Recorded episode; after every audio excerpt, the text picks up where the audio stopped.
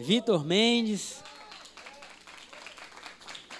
Ele que foi escalado de última hora também, né, Vitor? Ai, Jesus. Eu estava ontem lá e falei, Vitor, preciso que você me leve no hospital. Aí no meio do hospital eu falei, Vitor, preciso que você pregue amanhã de manhã. E ele, tá bom, pastor. Aí saiu do hospital e já estava melhor. Eu falei, Vitor, quer lanchar? Ele, não, preciso preparar uma palavra. E aqui está ele. Então, independentemente do que ele falar, a gente ri, dá glória a Deus, amém? Que o Espírito Santo venha agir de forma gloriosa. Dê mais um aplauso ao Senhor, amém, querido? A graça, a graça e a paz do Senhor, igreja poderosa. Amém? Fala para a pessoa que está do seu lado, que bom que você veio.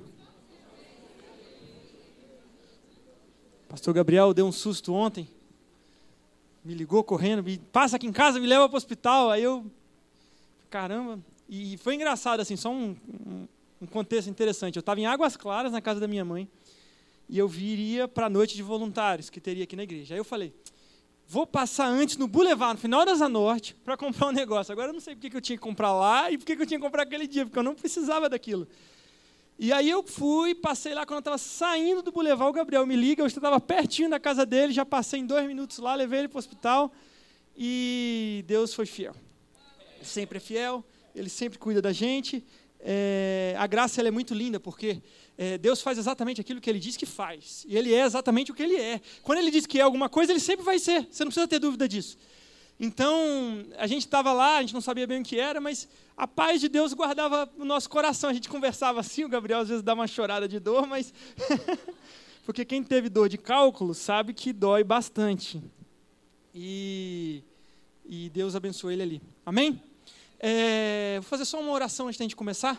Espírito Santo de Deus, o Senhor é o centro de tudo, tudo tem a ver contigo, tudo é para ti tudo é por ti, nós vivemos em ti, nós existimos em ti e nós estamos aqui porque o Senhor é bom. Obrigado porque o Senhor nos trouxe aqui. Revela-nos a nós, Senhor, revela-nos a nós a tua verdade. Revela-se a nós como verdade e que o teu poder, Senhor, venha consolidar e guardar o nosso coração em Cristo Jesus no dia de hoje, em nome de Jesus. Amém. Amém. É muito bom estar aqui. É a presença de Deus, ela. Como que eu posso falar? Ela, ela transforma o nosso coração e nos torna ousados, né? Então, o pastor Gabriel, ontem à noite, falando, ele lá meio assim, ó, amanhã tu prega, beleza? Beleza. Aí eu fui para casa, comecei a escrever algumas coisas, não dormi tão bem, mas eu creio que Deus vai falar com a gente hoje. Amém?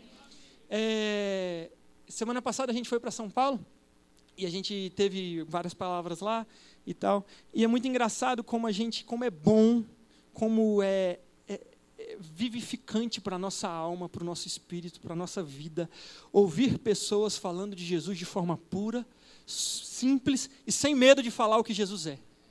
Porque Jesus é o que ele é. E, e é bom demais falar sobre isso. Durante muito tempo, a igreja, sob o pretexto de proteger, às vezes, a glória de Deus, tirou ele do centro e colocou um monte de coisas que a gente tinha que fazer, um monte de coisa, e coloca muitas vezes um evangelho que é muito centralizado no homem, muito centralizado no que você faz. E aí, durante muito tempo, às vezes a gente recebeu conceitos equivocados, e aí esses conceitos equivocados fazem a gente crer errado. E aí, quando a gente crê errado, a gente não consegue viver a plenitude do que Jesus tem para a gente. E o nosso propósito principal como igreja é fazer a gente crer certo, é fazer a gente acreditar naquilo que deve ser acreditado, fazer a gente entender exatamente quais são os conceitos, o que Jesus espera da gente, quem nós somos, onde nós estamos, para onde nós vamos. Sabe, é, tem, tem muitas coisas que pessoas às vezes ouvem a mensagem que a gente prega, elas às vezes questionam coisas só porque elas não entendem o conceito do que a gente está falando. Então, por exemplo, muito se fala sobre santidade. Toda a vida a gente ouve falar sobre santidade. Então, eu cresci na igreja. Quem cresceu na igreja sabe que quando você cresce na igreja, você é criança, criança é pura. Mas quando chega a adolescência, as pessoas começam a bater em você em cima de santidade. Tem que ser santo, tem que ser santo, tem que ser santo. E eu lembro que eu olhava as pessoas falando sobre santidade, eu olhava para mim e eu falava, isso não está dentro de mim. Sabe, não adianta a pessoa falar, falar, falar, falar, falar sobre santidade, se aquilo que é santo não está dentro de você. Se a coisa que está gerando a santidade é de fora para dentro, não vai ser real, vai ser momentâneo, vai ser passageiro. E o que Deus quer fazer na nossa vida é mudar os conceitos, para que a gente possa, entendendo os conceitos, crer certo. Amém? Então, por exemplo, só um exemplo sobre santidade. Santidade, quando a Bíblia fala de santidade, ela está sempre se referindo a uma característica de Deus. A santidade, quando a Bíblia está falando, ela nunca está falando assim, que homem muito santo. Quando ele fala do homem santo, quando Paulo fala, ele está falando na perspectiva da graça, de quando nós nos encontramos com Jesus e nós somos iguais a Ele. Mas nunca está falando a respeito de uma característica que é sua por natureza, você nasceu assim. Ela está sempre falando a respeito de Deus. Então os anjos, eles declaram a santidade de Deus. Santo, santo, santo é o Senhor. Eles declaram isso. Quando, quando Deus está falando para a gente, Ele fala assim: sede santo, porque eu sou. Eu já sou, vocês vão ser. Então a santidade não tem a ver com algo que tenha com uma característica sua, mas uma característica de Deus. Deus nos chamou para expressar as características dele. Deus nos chamou para olharmos para ele e entendermos quem ele é e entendendo quem ele é, refletir o que ele faz. Mas não dá para exigir santidade de uma pessoa dela mesma. Não dá para exigir santidade de uma pessoa por meio de obediência a regras. Não dá para exigir santidade de uma pessoa por meio de, um, de, um, de algo mecânico e disciplinar apenas.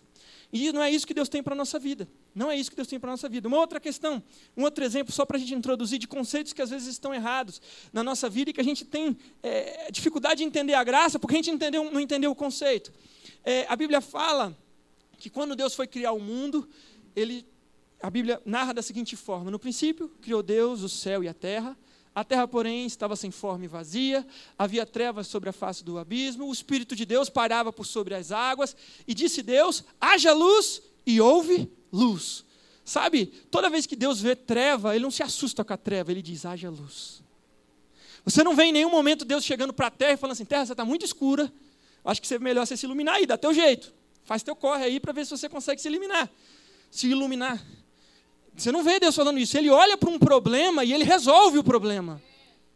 Na sua vida é a mesma coisa. Ele não vai chegar para você com um problema. Olha, fulano, você está com esse problema, se vira para resolver. Ele vai falar assim: Eu sou a solução do seu problema. Eu sou a solução para o que você está precisando. Ele vai olhar para as suas trevas, ele vai olhar assim para aquilo que, para áreas que tem trevas momentâneas na nossa vida e vai falar assim: haja luz.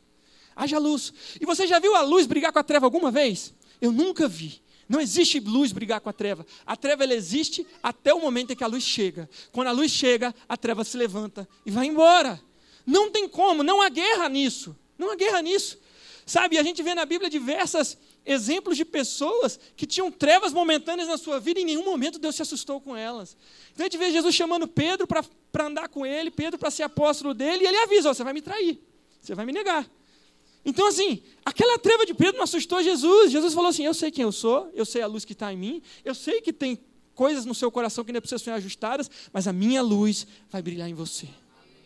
A minha luz vai brilhar em você. E quando Jesus fala para Pedro que ele vai trair, Jesus não fala como uma acusação, porque se fosse acusação, Jesus mandava ele embora. Só, você vai me trair, vai embora antes que você traia. Ele fala assim: Pedro, você vai me negar, mas não se preocupa, não, eu continuo te amando. Então, assim, é assim que Deus age na sua vida. Ele sabe quem você é, ele sabe quem ele chamou. A Bíblia fala que Paulo matou cristãos, ao mesmo tempo a Bíblia fala que Deus escolheu Paulo antes da fundação do mundo. Então, antes da fundação do mundo, Deus olhou para Paulo e falou assim: Olha, é, esse daí vai fazer umas coisinhas aqui meio.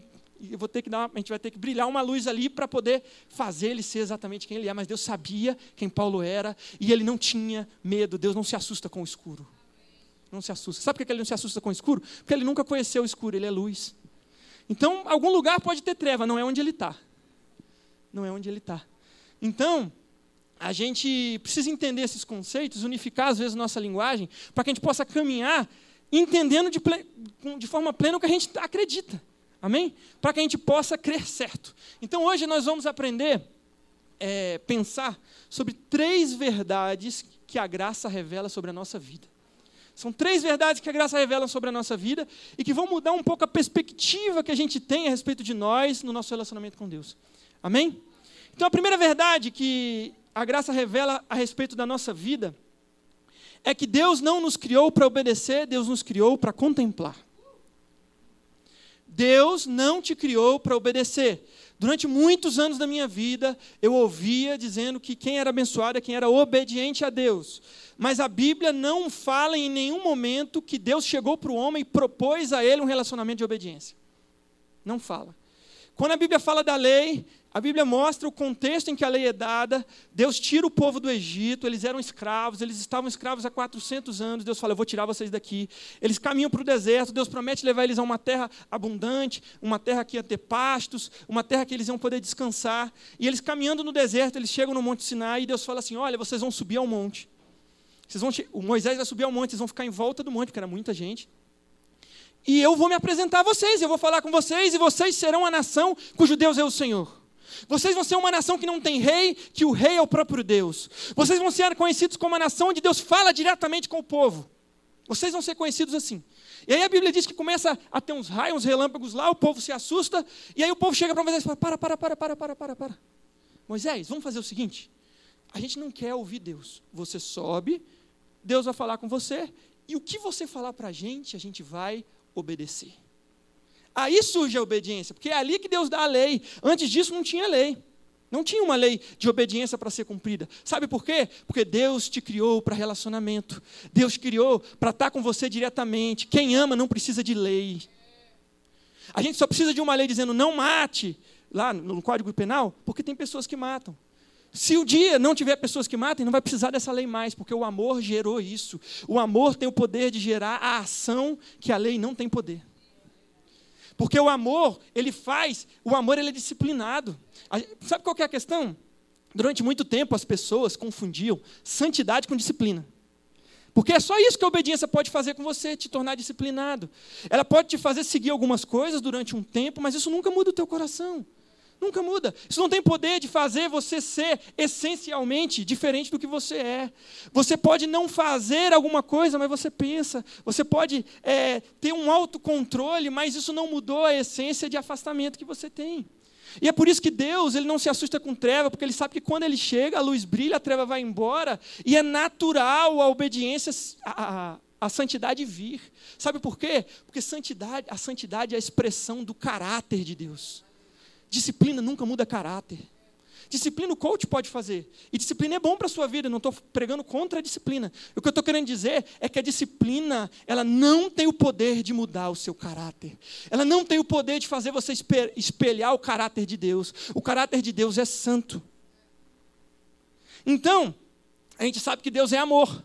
Deus, por essência, é amor. Tudo que ele faz é amor. E porque ele é amor, o caráter dele é santo. Todos os caminhos dele são perfeitos. Tudo que ele faz, não há nada que saia de dentro dele que não seja para melhorar as coisas, que não seja para brilhar, que não seja para ajustar o que precisa ser ajustado. De Deus nunca vai sair algo torto. Sabe?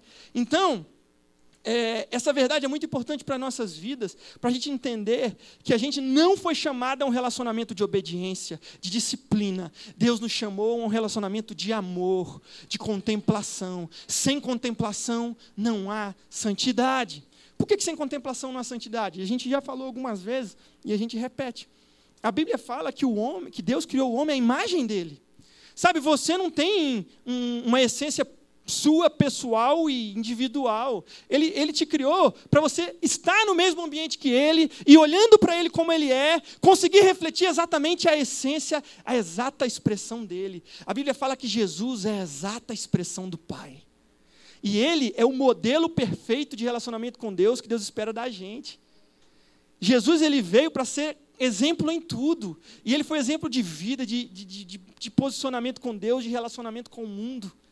Então, Deus não nos chamou, você não vê Jesus em nenhum momento seguindo um relacionamento de obediência. Ele diz assim: Eu só faço o que eu vejo meu pai fazer.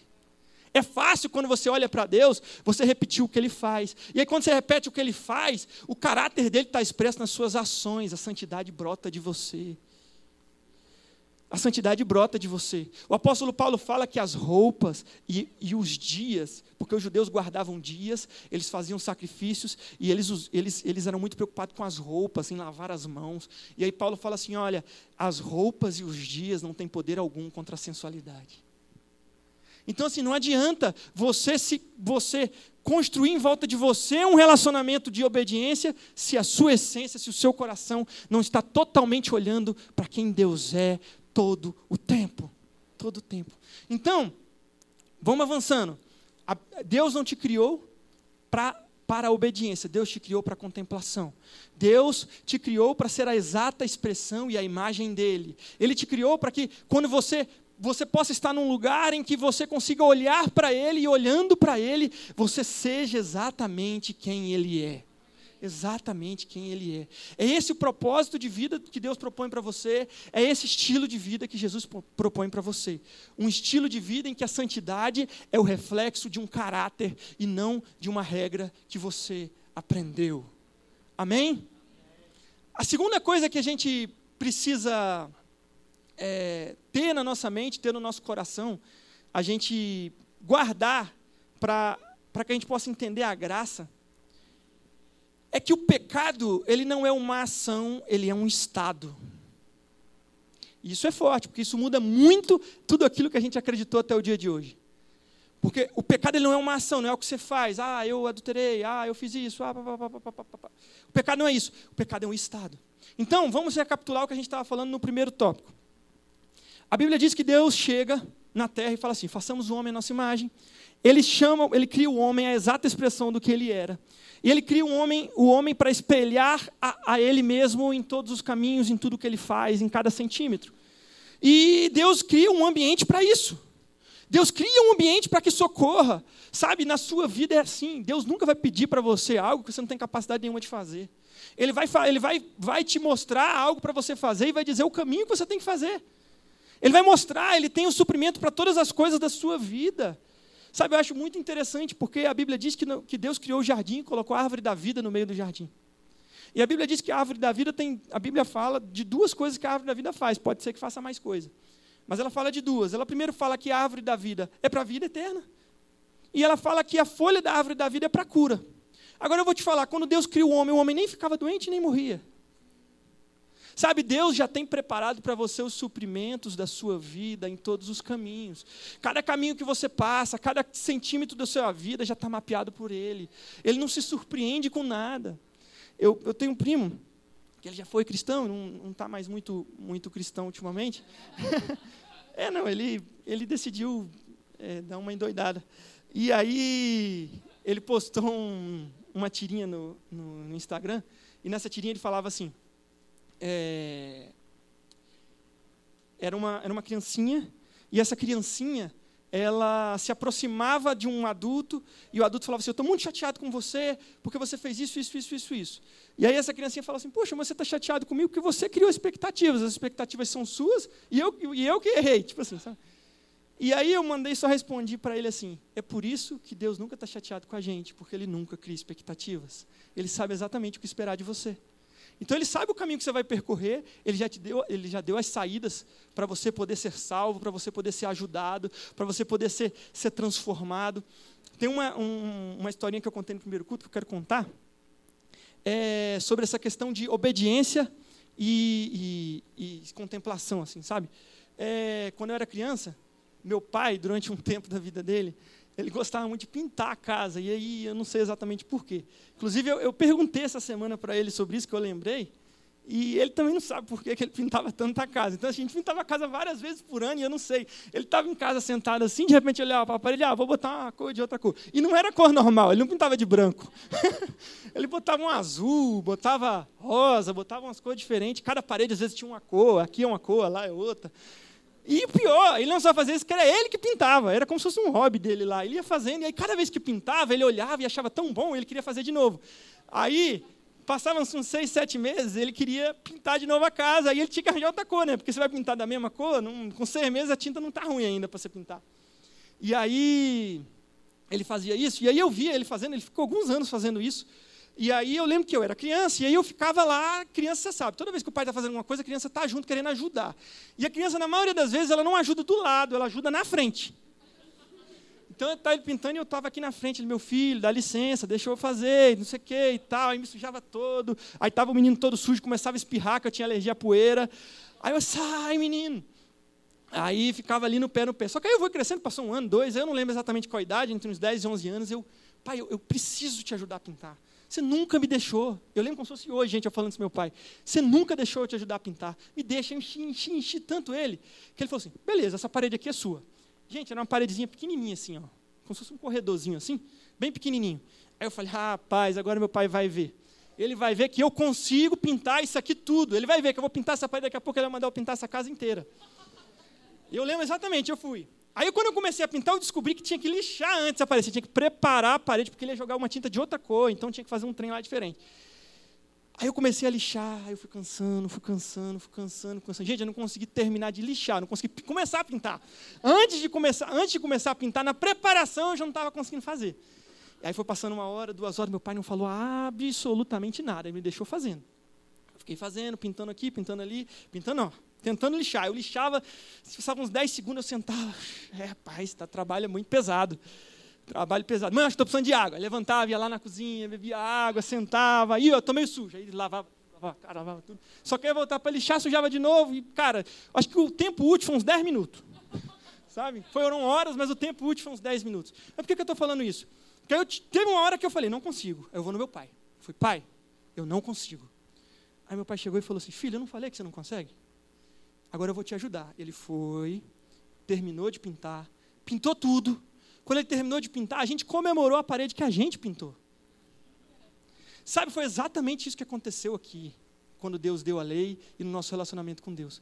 Deus queria relacionamento. Aí o povo chega para ele e fala assim: Eu consigo obedecer, deixa, deixa que na obediência eu resolvo. Tudo que você fala, eu obedeço. Você não vai conseguir. Deixa que eu obedeça. Deus, Deus falou: Você não vai conseguir. É melhor você, melhor você não amou. Você vai, não vai conseguir fazer o negócio direito. E o povo decidiu fazer. E o que, que Deus fez? Deus deu. Beleza, vai lá, obedece. E deixou o povo tentando obedecer. A Bíblia diz que a, gente, que a humanidade ficou séculos naquilo e nenhum conseguiu cumprir. Nenhum. E aí o que, que Deus faz? Quando a humanidade olha, Deus, não conseguimos, não, a gente não consegue. Jesus desceu, terminou de fazer o serviço e falou: Nós terminamos juntos.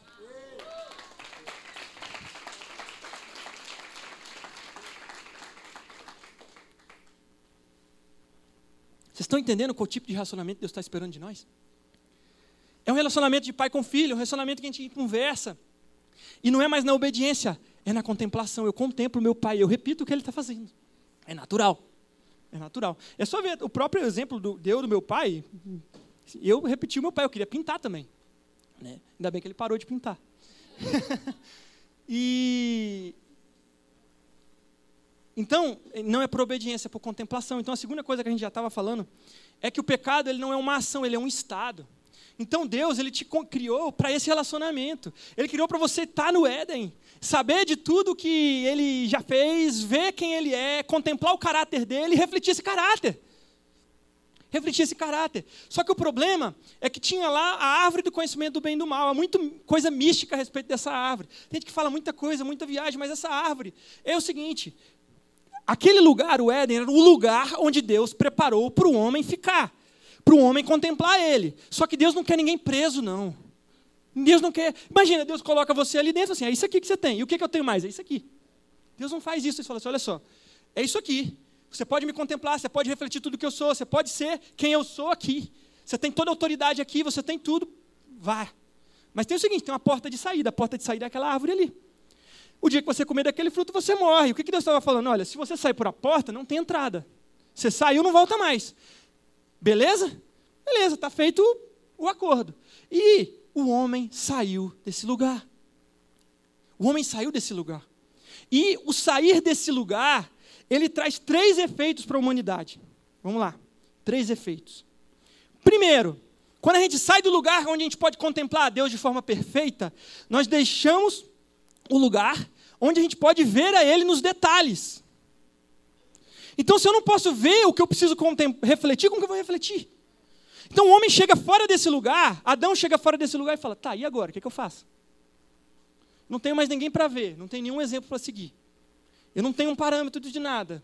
Agora eu que sou certo e errado aqui. E aí surge aquela bagunça toda que surgiu depois, quando Deus chega para Caim, Caim quer matar Abel.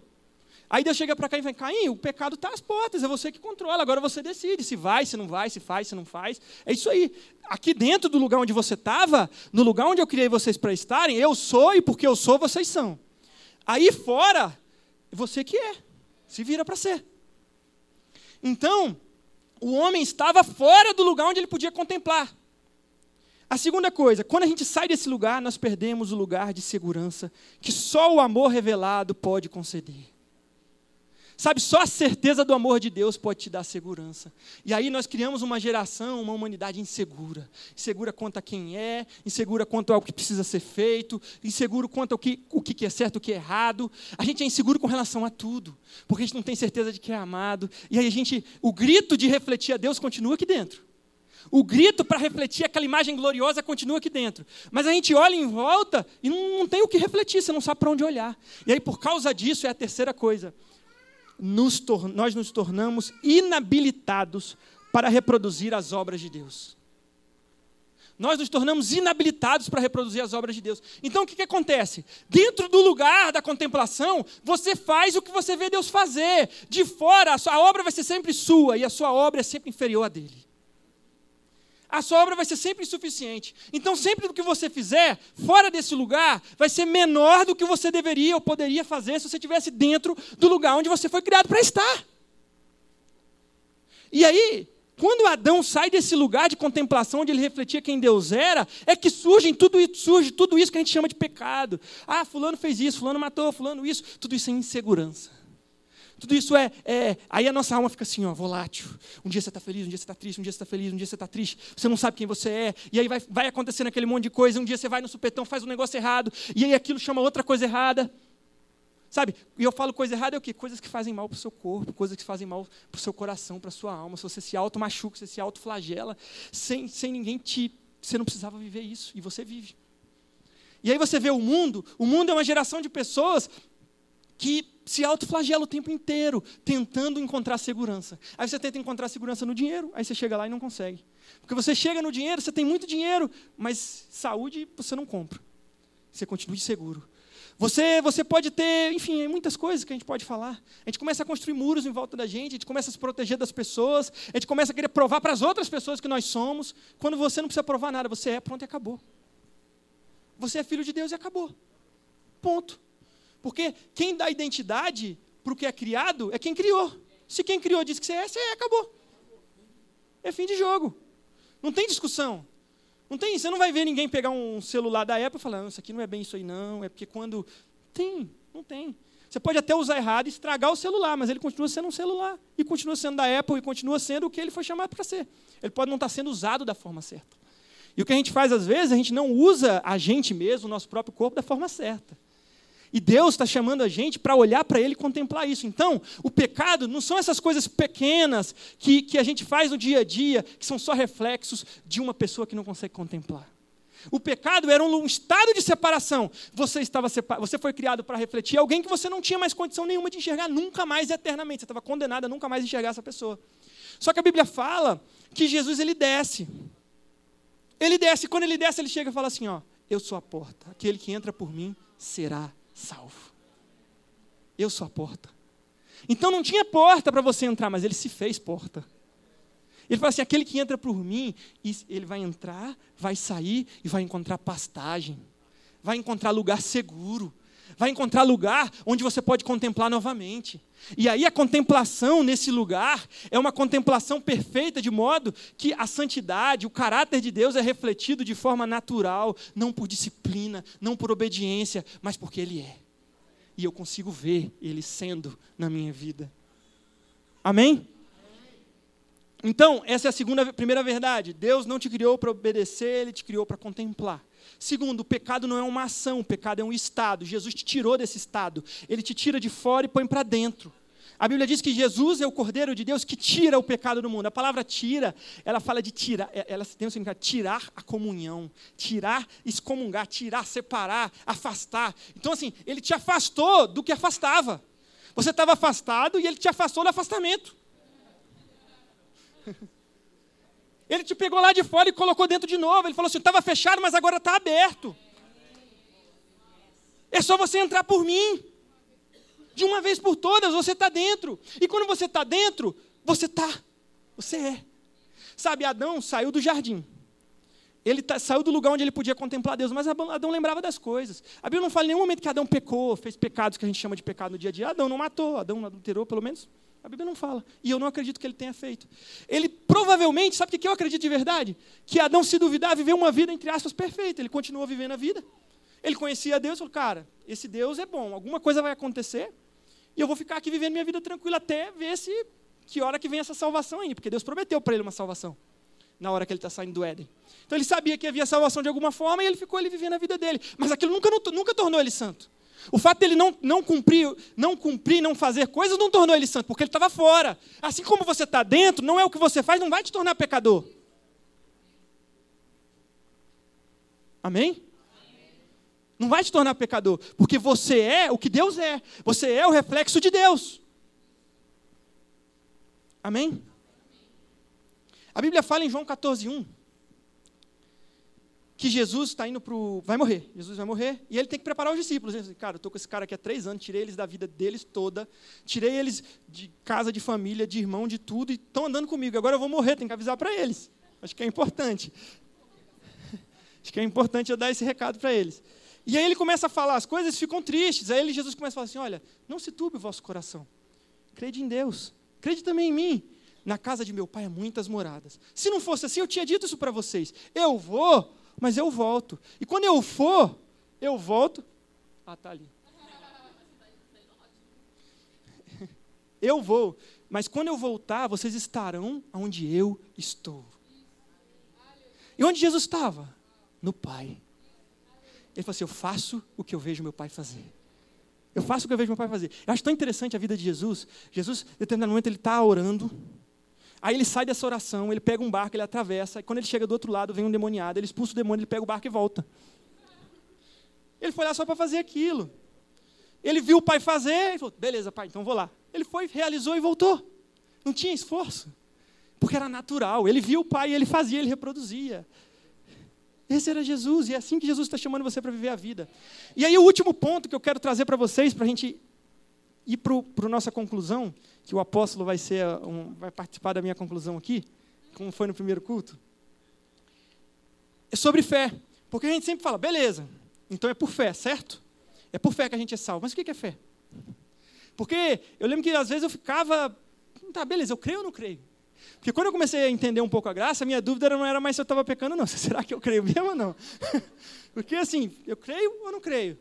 E e eu queria te tranquilizar, porque a fé, ela não é um sentimento, ela é uma certeza.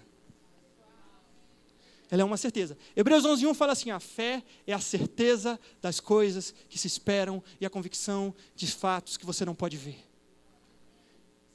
É certeza, fé é certeza. E eu vou te falar uma coisa: você é uma máquina de acreditar. Você foi criado para acreditar. Você foi criado para pegar certezas, processar elas e colocar para fora. O problema é que a humanidade crê errado, ela tem certezas equivocadas. Aí, quando ela tem certezas equivocadas, o resultado tem que ser errado, não tem como.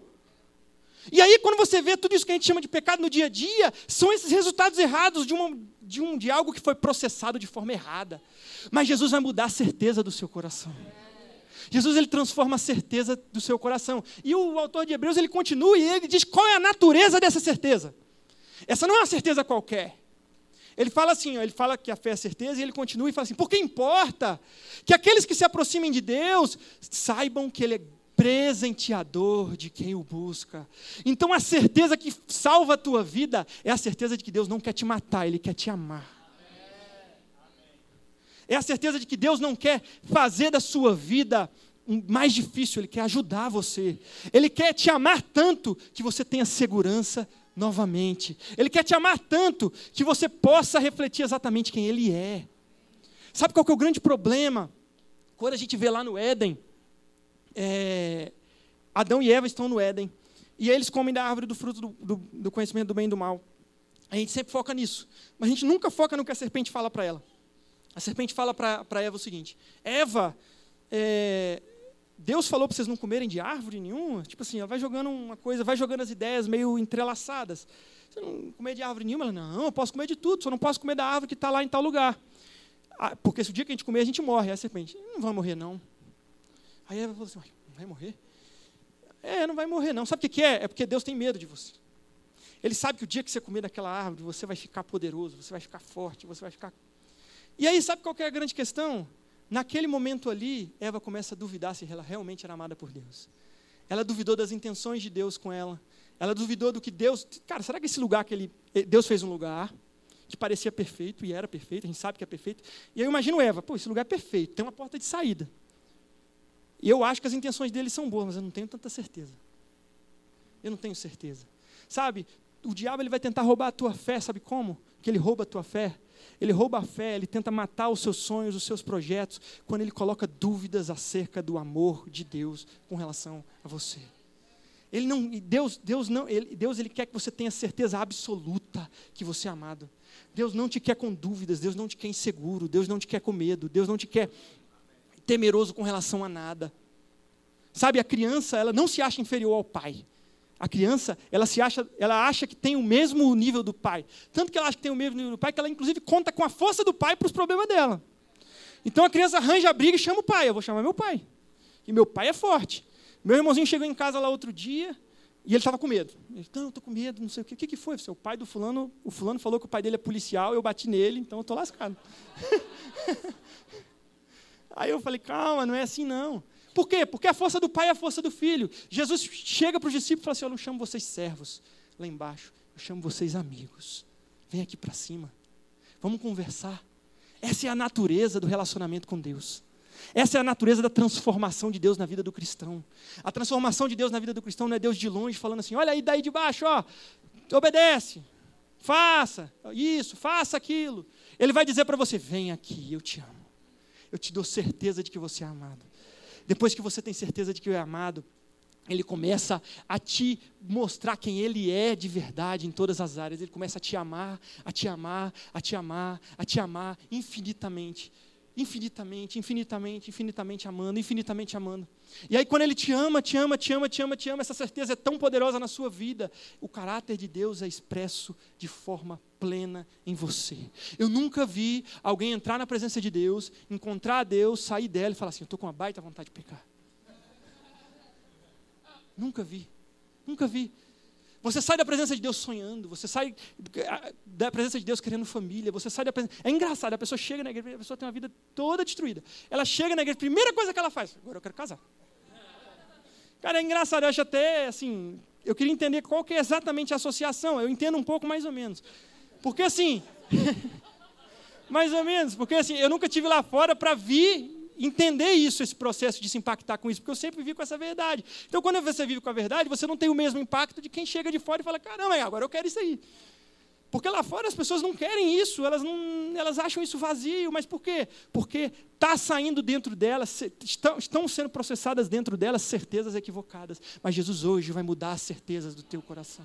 Jesus hoje vai equilibrar os níveis de certeza do seu coração para você acreditar naquilo que é correto, naquilo que é certo, naquilo que é puro, naquilo que é agradável, naquilo que agrada a Ele. Para que o que sai de você seja plenamente aquilo que é a expressão dele. Então agora eu vou fazer uma pequena demonstração com o meu amado apóstolo. Fica em pé, apóstolo.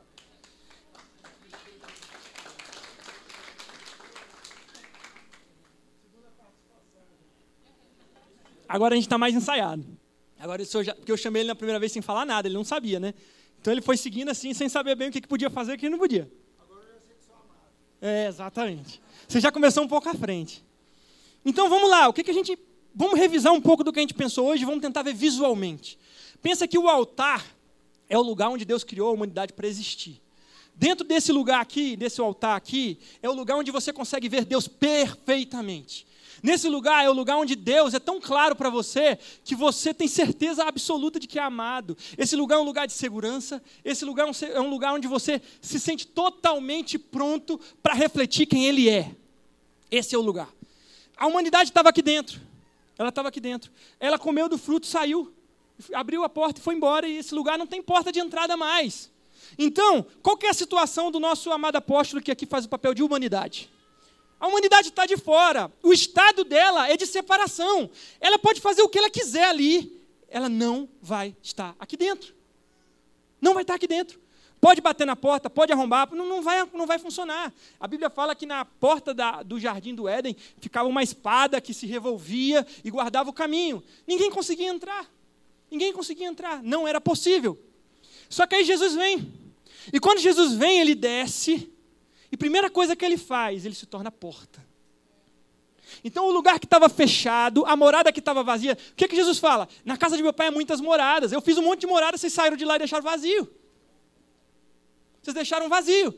Só que eu quero que vocês voltem a morar lá de novo, porque eu moro dentro do Pai. Eu quero que vocês estejam comigo lá dentro. Então Jesus se torna a porta. Ele se torna a porta. E ele aproxima da humanidade. E a primeira coisa que Jesus vai fazer na vida de uma pessoa é amá-la.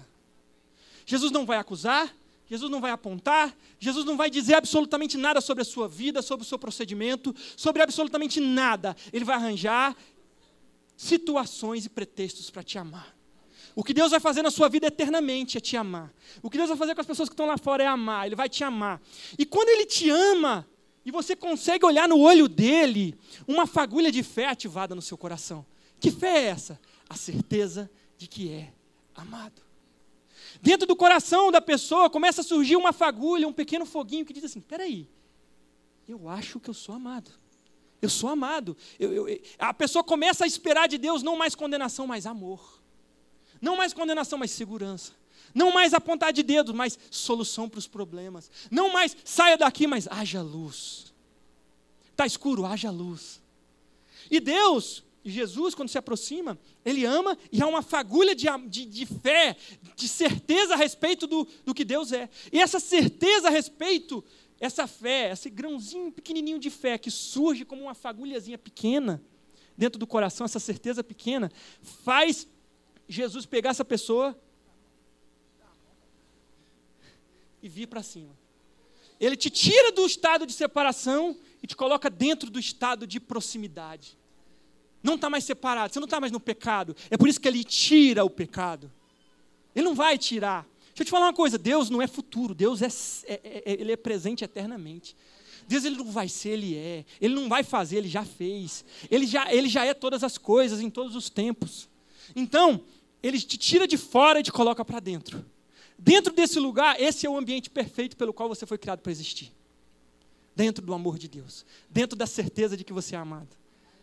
E aí o que, que acontece? Dentro desse lugar você pode contemplar Deus. Você tem acesso a Deus. Jesus te convida todos os dias a entrar dentro desse lugar para contemplar Ele. Jesus não te cobra prazo.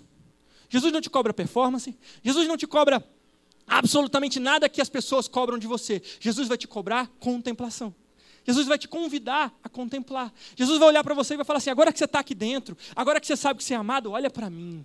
E deixa esse amor processar a fé que há dentro de você, de forma que você possa explodir para o mundo tudo aquilo que eu sou. De forma que o mundo possa ver, de forma que você possa ser o meu corpo na terra. Quando Jesus fala que a igreja é o corpo de Cristo, ele está falando isso. Quando as pessoas olharem para a igreja, elas vão me ver. Amém?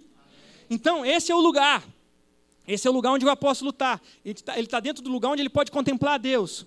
No descanso, podemos contemplar, olhamos para Deus e constatamos a santidade, a perfeição dos seus caminhos, identificamos as obras prontas, porque Deus não vai ser, Ele é. Nesse lugar, refletir a imagem de Deus é simples, ele é apenas o resultado natural. Quando você olha para Deus, você vai refletir quem Ele é, é natural.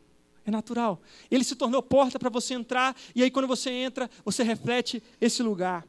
Quando abrimos os olhos, vemos um Deus que é amor e que nos acolhe. Esse lugar é de segurança, e essa segurança vai se transformar em ainda maior certeza. E certeza é fé. Você está entendendo qual é o ciclo de Deus na sua vida?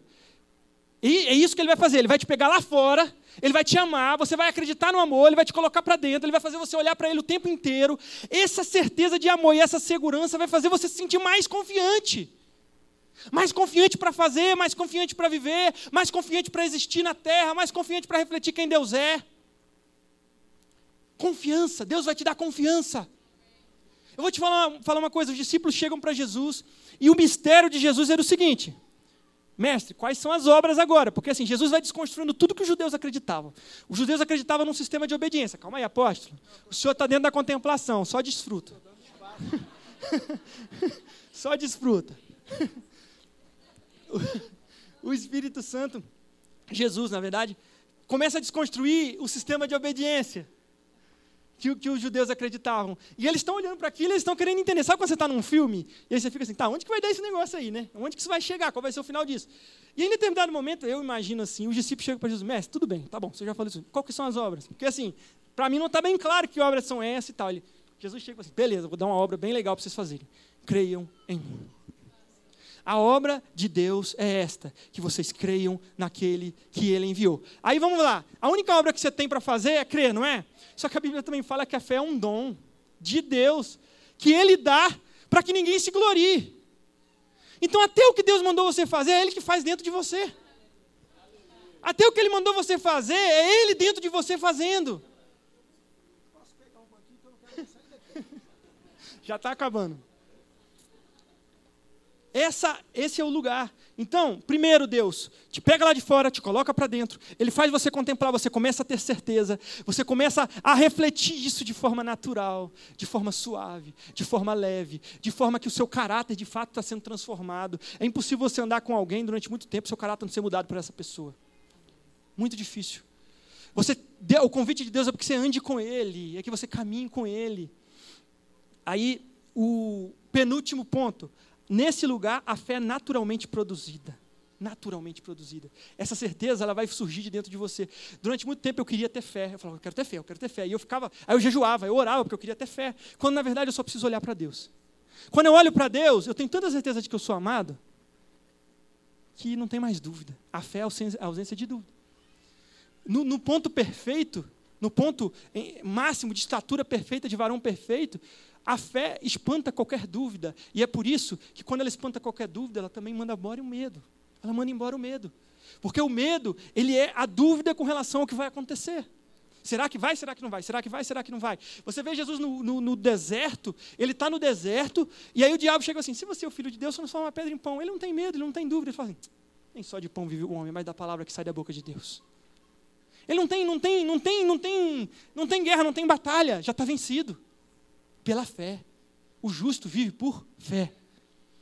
E a última coisa que é interessante aqui, e aí quando a gente terminar, o louvor pode subir. Já, já pode subir no louvor. É, é que nesse lugar o Espírito Santo, ele não vai te ensinar o que é certo e o que é errado, ele vai te revelar a verdade. Ele vai te revelar Jesus. A Bíblia diz assim, ó, Jesus fala em João 14, ele continua falando assim, ó, eu sou o caminho, eu sou a verdade, eu sou a vida. Sabe o que ele vai fazer na sua vida? Quando alguma coisa não estiver muito acertada, ele vai pegar Jesus, vai botar na sua frente e falar assim: só olha para ele e imita. É isso que ele vai fazer com você. Ele vai revelar Jesus de uma maneira tão poderosa para você que, que botar para fora é natural. Apóstolo, muito obrigado. obrigado. Dá um aplauso para o apóstolo.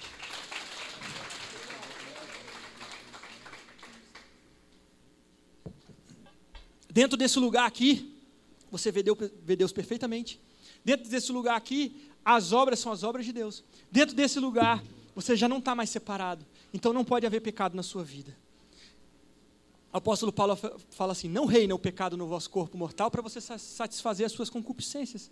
Então, perde o suporte, tudo aquilo que você fazia sem entender, quando você tem a certeza no lugar correto. Amém? Eu queria pedir para você se colocar de pé.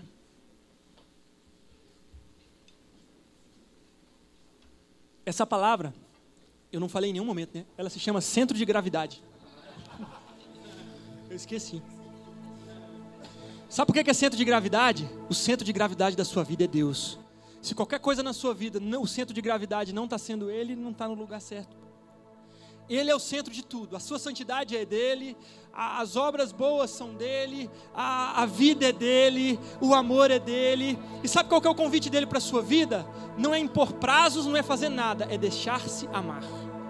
E eu quero te convidar agora, nesse dia de hoje, eles vão tocar uma música e você vai se deixar ser amado. Esquece seus problemas, esquece o que você fez, esquece aquilo que você chama de pecado que você cometeu nos últimos tempos. Esquece tudo, esquece tudo, esquece tudo. Se coloca no lugar onde Ele está te colocando agora. E o lugar que você se coloca, que Ele está te colocando agora, é o lugar onde você pode contemplar Ele, o amor dele, de forma plena e completa. O lugar onde Deus está te colocando a partir de hoje, no dia de hoje, é o lugar onde o amor dele é tão perfeito, o amor dele é tão real, onde não há dúvidas. O Espírito Santo vai expulsar as dúvidas do seu coração. as dúvidas que tiram a segurança para a sua vida, as dúvidas que tiram segurança para as decisões que você precisa tomar. As dúvidas que fazem você não ter tanta certeza se Ele vai te abençoar mesmo. Ele vai! Ele já te abençoou. Ele decidiu te amar. Deixe-se amar pelo Espírito Santo nesse momento.